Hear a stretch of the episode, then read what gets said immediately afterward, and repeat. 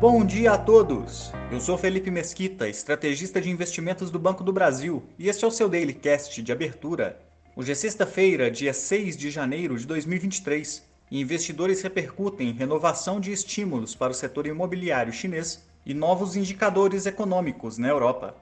Nos Estados Unidos, os mercados acionários recuaram, em meio à criação de 235 mil vagas de trabalho no setor privado, combinado com uma queda de pedidos de auxílio-desemprego para 204 mil em dezembro, ambos além das expectativas. O mercado de trabalho aquecido evidencia as dificuldades que o Federal Reserve vem encontrando para controle da inflação no país, sugerindo que, de fato, o nível de juros americanos deve permanecer elevado ao longo de todo o ano de 2023.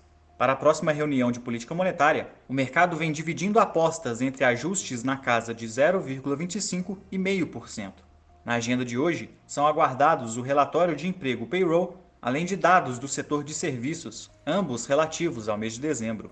As bolsas da Ásia fecharam em alta, repercutindo decisão do Banco Central Chinês de estender incentivos para financiamento na compra do primeiro imóvel, autorizando governos locais a reduzir ou até mesmo eliminar o piso de taxa de juros para operações desse tipo.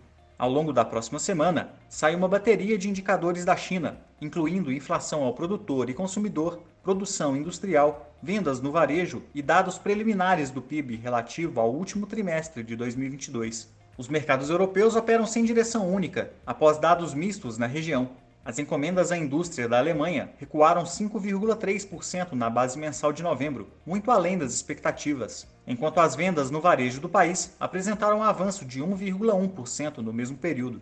Já a inflação ao consumidor da zona do euro desacelerou de 10,1% para 9,2% na base anual de dezembro, ficando mais baixa que o esperado.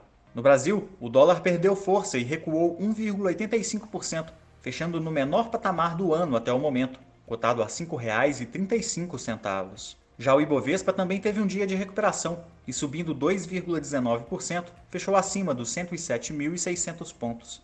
O movimento contagiou a curva de juros, que, embora tenha mantido grande parte dos vencimentos negociando acima dos 13%, todos apresentaram quedas nas suas remunerações. A agenda de hoje conta com o IGPDI de dezembro e a primeira reunião ministerial que está marcada para acontecer no Palácio do Planalto na parte da manhã. Ficamos por aqui. Um ótimo fim de semana a todos e até a próxima.